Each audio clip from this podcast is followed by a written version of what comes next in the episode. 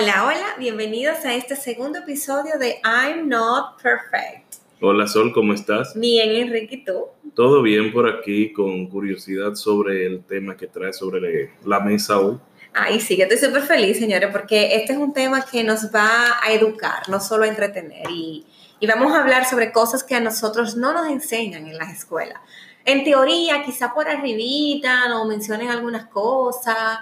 En la universidad En la facultad de Mm, Ciencias de la Salud, Solamente. Psicología puede que se mencione, farmacia. Sí, sí, pero no es algo que realmente nosotros nos ocupemos de aprender. Es algo que uno crece diciendo, eh, crece escuchando so- en la casa sobre la adicción a las drogas y dile no a las drogas. Y Pero ya. ahí, y ya, ahí es que queda el tema usualmente.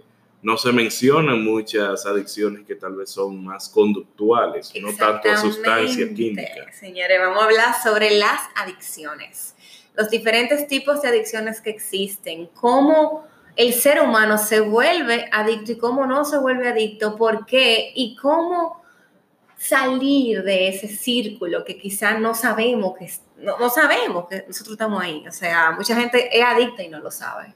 Claro que sí. ¿Y cómo trataremos el tema, Sol? Vamos a comenzar de lo macro a lo micro, Enrique. Dime, dime qué dice el diccionario. Yo no me llevo de librito, pero dime qué dicen los libros. Bueno, ¿Qué de acuerdo con el diccionario, la adicción es un hábito de conductas peligrosas o de consumo de determinados productos, en especial las drogas, y del que no se puede prescindir o resulta muy difícil hacerlo por razones de dependencia psicológica y fisiológicas. Ok. Ok. Filosóficamente, a veces se habla de una adicción a las reacciones químicas del cerebro. En otras palabras, Sí. sería que el cerebro es adicto a sus propios químicos. A su propia reacción, a lo que Claro. siente cuando, pues, experimenta esa sensación. Pero ¿qué otras tú has escuchado que se habla? Eh, existe la adicción conductual, wow, ¿de qué trata? que no es la misma típica adicción a la sustancia, a la droga, sino a acciones. Por ejemplo, la adicción al uso de Internet. Wow, con los celulares hoy en día, ahora que viene, por ejemplo, el 14 de febrero, uno observa las parejas que suben, que suben, que suben y Exacto. publican tantas cosas que se olvidan de vivir el y momento. cuando salen a cenar, chateando en el celular cada quien, no se hablan. Entonces lo normalizan. Lo normalizan. Ah, eso es normal, todo el mundo con su celular. Hay un punto donde tú no estás en la normalidad. Que Claro. tu celular es tu escape con la realidad.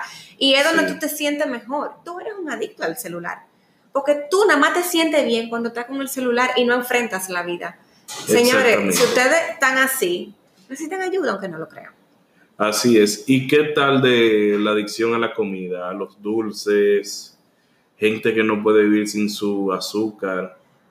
Eso es un tipo, yo creo que va con una combinación de sustancia y conductual, porque pues el azúcar es una sustancia, pero el comer Claro, es una acción, claro. es una conducta. Hay una muy famosa antes, ya no tanto ahora, que era la adicción a la Coca-Cola, el Oh, sí. contenido de aspartame que, que tenía. Sí, ahora sí, no sé si has notado, han ido cambiando el azúcar de la Coca-Cola a caña, azúcar de caña. Ay, es verdad, Sí, yo no sabía. Sí, sí, sí. Oh, qué interesante, no, no tenía idea.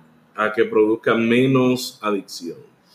Ok, mira, aquí acabo de encontrar algo muy interesante. Las personas adictas a la, co- a la comida son personas que en su mayoría tienen sentimiento de soledad y de ansiedad. Pero normalmente las personas que se sienten solas son los- las más propensas a caer en la adicción a la comida. Yo no Así sabía. es, Sí, claro que sí.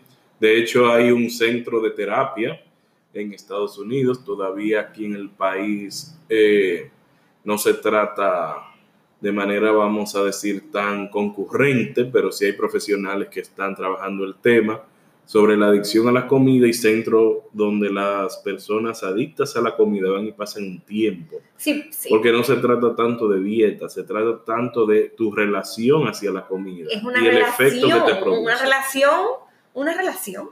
Wow, mejor definido no puede estar. También veo este tipo de, de adicción al trabajo, señores. Ay, que yo trabajo muchísimo, que yo y el trabajo y el trabajo, qué bueno, felicidades. Pero tu trabajo está interfiriendo con tu vida personal, con tu familia, con tus hijos, con tu esposo, con tu novio, con tu mamá. Sí, entonces no eres tan eficiente con tu trabajo, hay una dependencia. Y si, no hay, y si hay una dependencia, hay una adicción. Entonces, eso tampoco está bien. Hablando un poco, Sol, de la adicción al trabajo, recuerdo un artículo de una española. Ok. que era soltera, vivía sola en su departamento, en el piso, como dicen allá.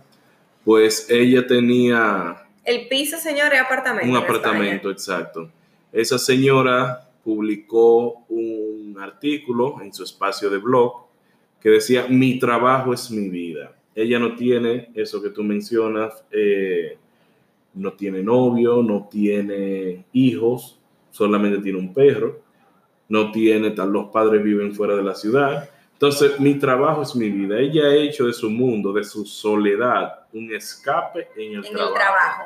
El trabajo ya no significa para ella ganar dinero, es su sustento. Mi trabajo es mi vida.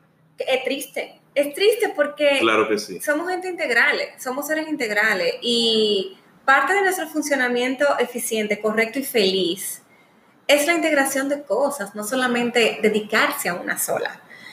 Aquí tengo adicción a las compras. Ay, ay, ay. Yo, yo, no, yo no estoy ahí.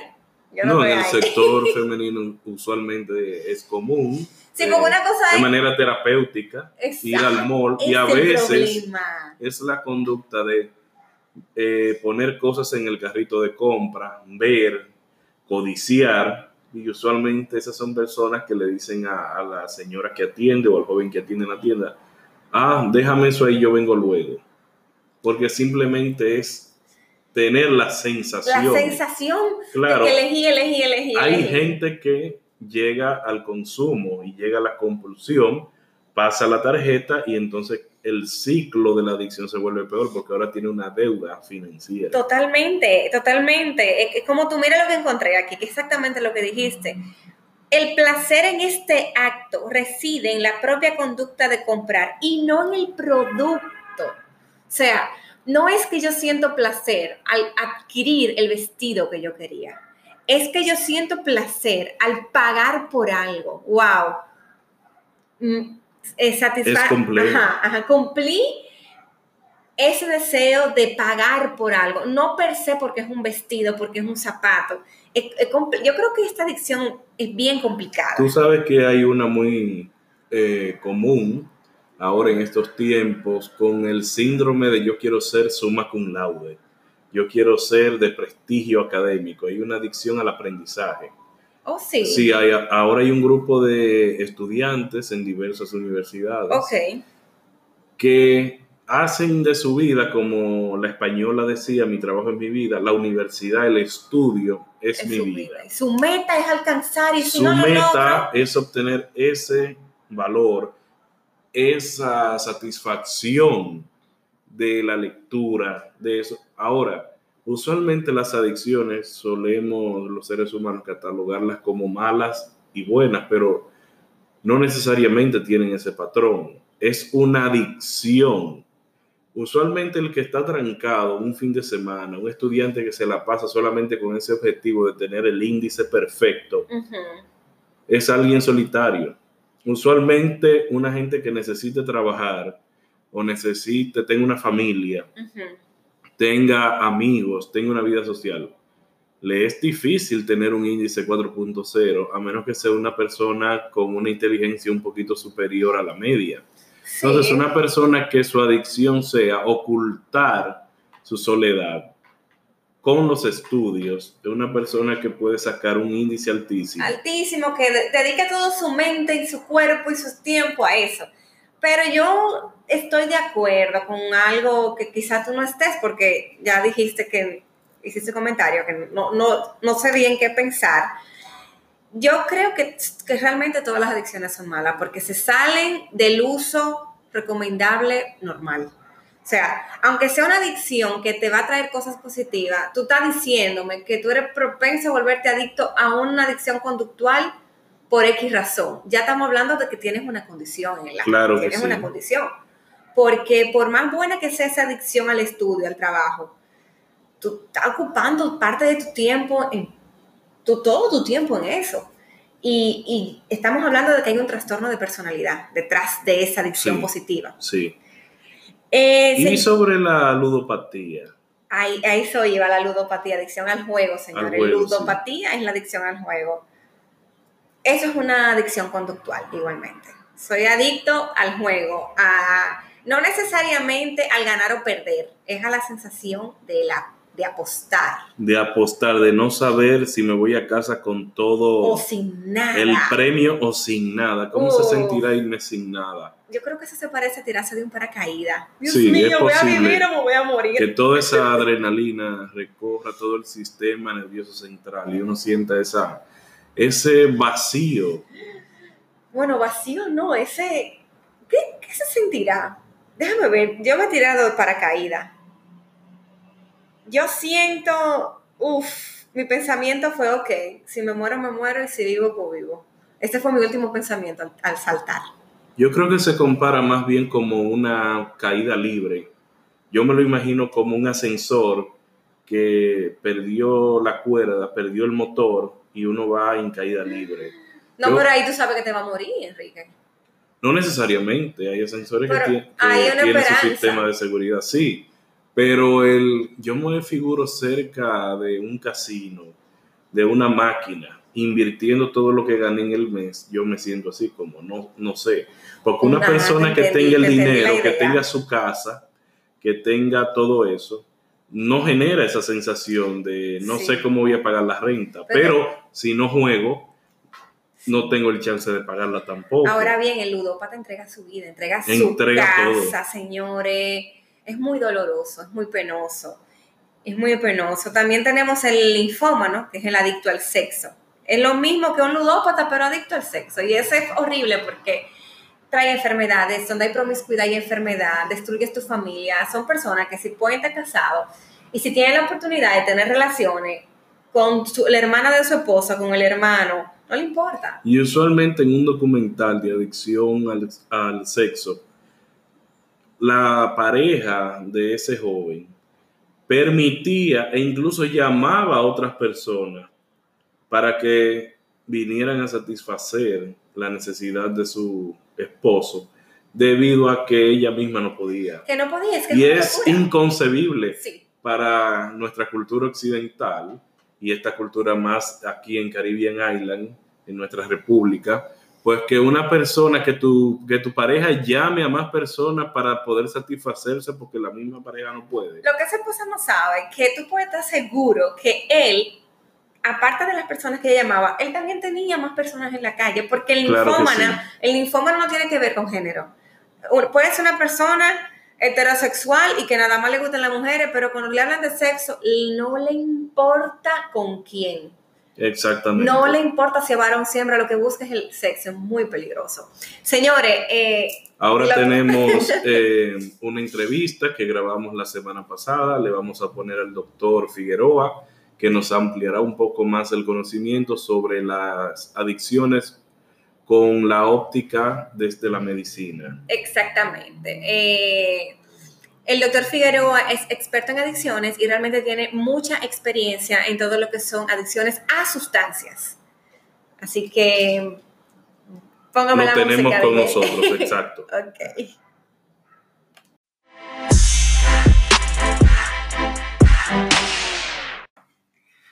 Entonces ahora mismo estamos con el doctor Figueroa, quien es experto en adicciones, y tenemos varias preguntas para él. Una de ellas es, ¿en qué momento, doctor, un adicto sabe que es adicto? ¿Se da cuenta en las consultas o ya lo sabe? Antes que todo, gracias por la invitación y también Siempre.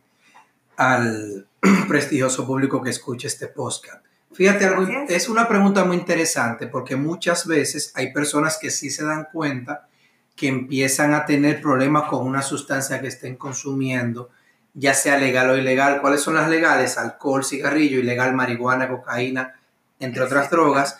Y muchas veces esa persona no se da cuenta que es adicta y quien primero prende la alarma es un amigo o un familiar Alguien externo, de afuera. alguien externo. Cuando empiezas a notar que hay algún problema, cuando empiezas a hacerte dependiente de esa droga. O sea, todas las conductas que tienes y todo lo va moviendo en la búsqueda de esas sustancias. Y notas que empiezas a dejar de hacer otras cosas que antes te interesaban para dedicarte a esa sustancia. Ojo, tú puedes estar trabajando, puedes estar haciendo otras cosas, pero esa droga ocupa un lugar importante en tu vida y vas viendo que cuando no la consumes, empieza tu cuerpo a pedirla, empieza tu pensamiento, todo tu esquema cognitivo y psicológico a buscar cómo conseguir y consumir esa sustancia. Excelente. Otra pregunta, doctor. Eh, esta es muy curiosa. Esta es realizada por Enrique y él me preguntaba, para que yo le pregunte a usted, un fanático religioso, un ninfómano, un adicto a la comida, un adicto al alcohol o drogas, ¿funcionan de la misma manera? O sea, es el mismo, es la misma adicción, es el mismo componente en la mente y cuerpo.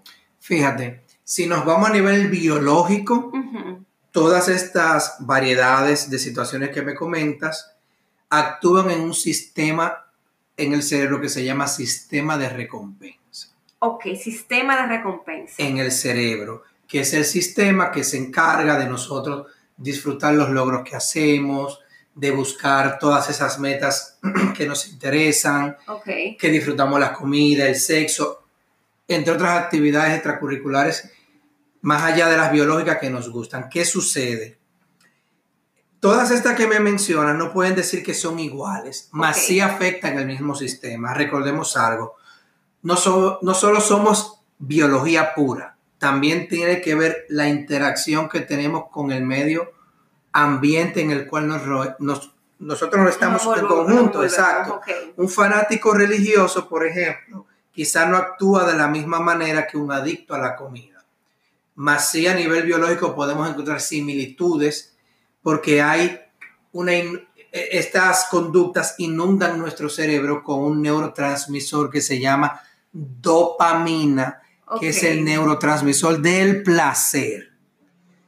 Ahora, no son iguales. Cada conducta, cada adicción que pueda tener una persona es diferente. Es diferente y tiene que ver mucho cómo esta persona se crió, cómo vive, cómo piensa, etc. Ojo, no estoy diciendo que el fanático religioso es un adicto, pero obviamente si hay una radicalidad en cualquier conducta cotidiana que usted toma, eso te puede traer problemas con la interacción con las demás personas. Ok, entendido. ¿Cuáles son los tipos de adicciones? Tengo entendido que hay un tipo de adicto que se llama de fin de semana, un adicto que he escuchado anécdotas de personas que dicen, no, yo no soy adicto porque yo solamente uso cocaína una vez al mes. Pero tengo entendido que es un tipo de adicción. Fíjate, vamos a dividir las adicciones en dos. Están las adicciones a sustancias okay. y están las adicciones comportamentales, okay. sin sustancias juego patológico. Ludopatía. Exacto, que le llama ludopatía, personas también que tienen eh, problemas con el sexo, compras, etc. Ahora bien, hay personas que consumen una determinada sustancia de manera esporádica y no necesariamente son adictas. Ok. Más si son consumidoras. ¿Que eso pudiera generar un daño a nivel de salud? Sí, dependiendo la frecuencia y la cantidad que consumen. Hay personas que dicen, no, yo solamente bebo una vez a la semana, yo no tengo problemas.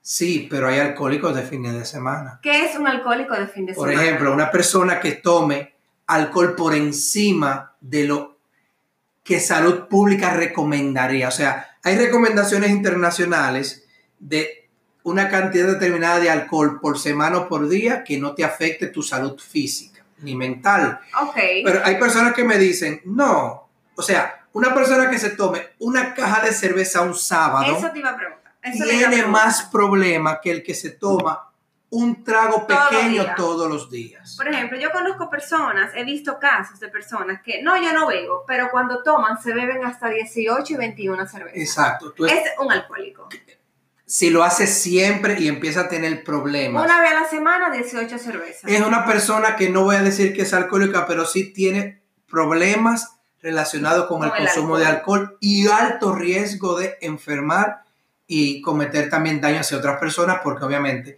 por más que tomes, eso te afecta tu coordinación motora, pensamiento, y puedes tener accidente y también ser imprudente hacia otros. Excelente, doctor Figueroa.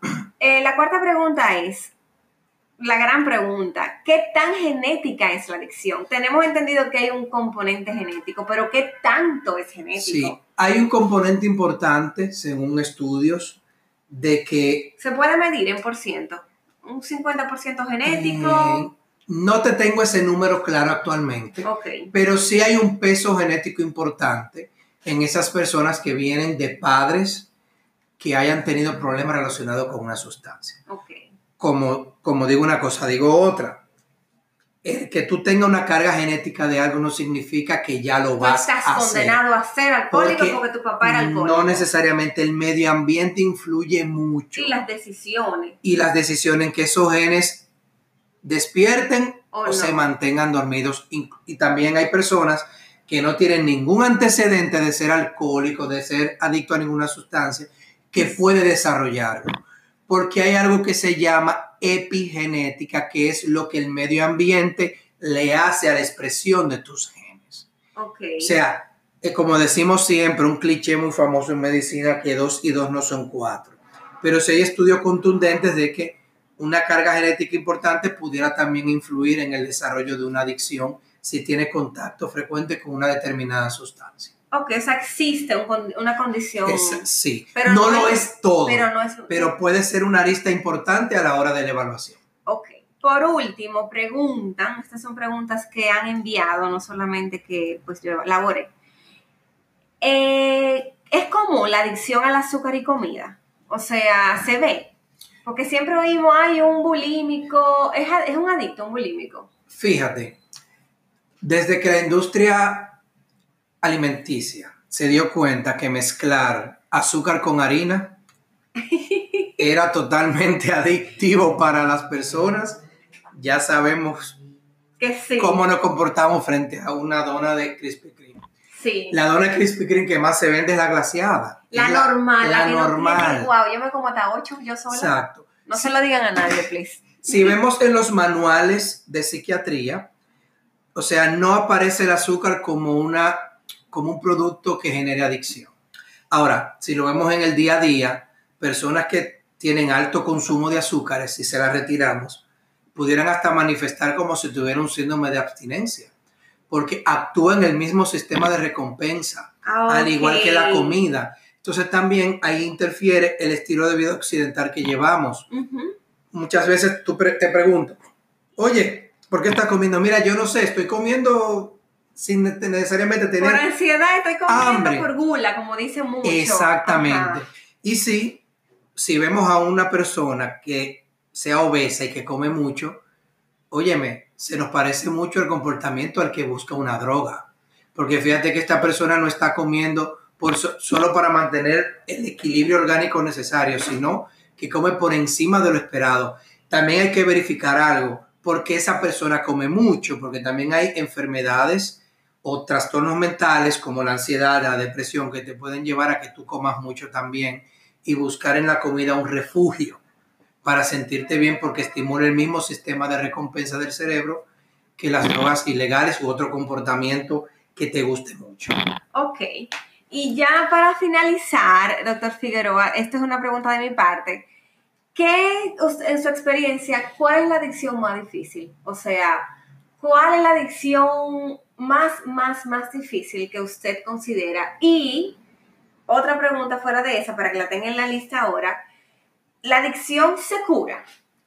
Fíjate, la más difícil es relativo porque hay que evaluar cada caso en individual. Ahora, por ejemplo, los pacientes ludópatas Para Eh, el que no sabe, ludopatía es la adicción al, al juego patológico son pacientes eh, a los cuales hay que dedicar un buen tratamiento. A todos hay que dedicarle buen tratamiento y buen tiempo, pero los ludópatas son pacientes que necesitan especial atención en diferentes aristas. Muy importante eso. También la adicción a opiáceos también es una adicción muy complicada, pero sí tiene solución y tratamiento. Y bueno, hay personas que ya cuando genera una adicción, tratamos de llevarlo a un punto de abstinencia de por vida.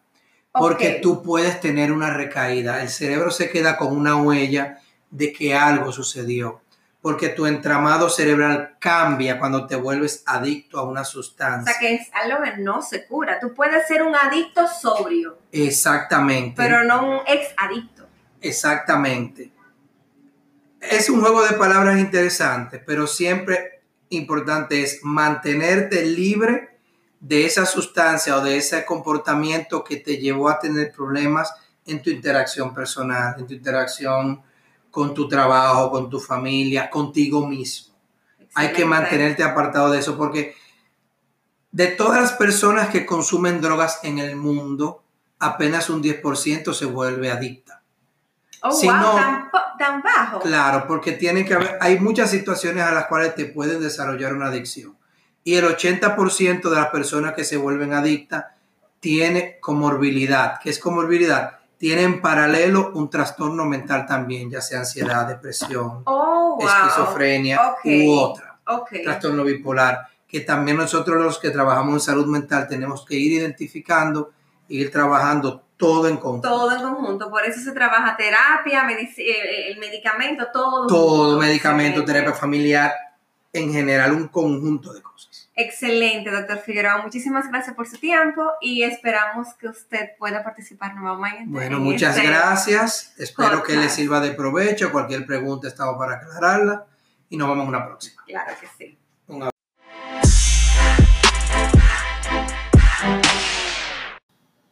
Qué interesante, Sol, la opinión del doctor Figueroa sobre que no se debe asignar un 50-50 a los factores que producen la adicción, más bien tenerlo como factores, como lo menciona la epigenética, factores que son modificaciones heredables, pero no necesariamente del mismo código del ADN. Sería más bien como una pequeña mutación heredable ya si el padre de uno, la madre de uno fue adicta a alguna sustancia, pero no es que es genético, sino es un factor heredable. Me encantó bastante lo que él plantea de que no hay necesariamente un factor que determine que esa persona vaya a ser así de por vida, pero que el medio ambiente es determinante, un factor muy determinante de las adicciones. ¿Qué tú opinas? Totalmente, eh, sí, aunque sí hay una probabilidad más alta de que tú seas adicto si tu papá o tu mamá fue adicta, la probabilidad de ser pues muchísimo más alta. Esto no quiere decir que estés condenado. Ahora bien, el ambiente influye mucho. Fíjate que la primera cosa que le indican a, un adicto es alejarse de su círculo, porque el ambiente pues te influye. Y algo, señores, que quiero recordarles es lo siguiente si usted está pasando por algún proceso o tipo de adicción, ya sea de fin de semana, como él lo mencionó, o adicto de uso diario, o algún proceso de, adicción, eh, es bueno recordar que usted es adicto, aparte de cualquier condición que pueda existir epigenética o genética, también porque está, tienes un, hay un trastorno en la personalidad que debe ser tratado. Así que nosotros te exhortamos a que busque ayuda, no solamente psiquiátrica, sino también psicológica, porque mira cómo lo dijo, solamente el 10%. Exacto. Solamente el 10% de las personas que consumen se vuelven adictas. Así es. Así que espero que les haya gustado este tema. Por favor, sigan indagando, sigan buscando, sigan aprendiendo. Y nos vemos la próxima semana. Chao, chao, chao.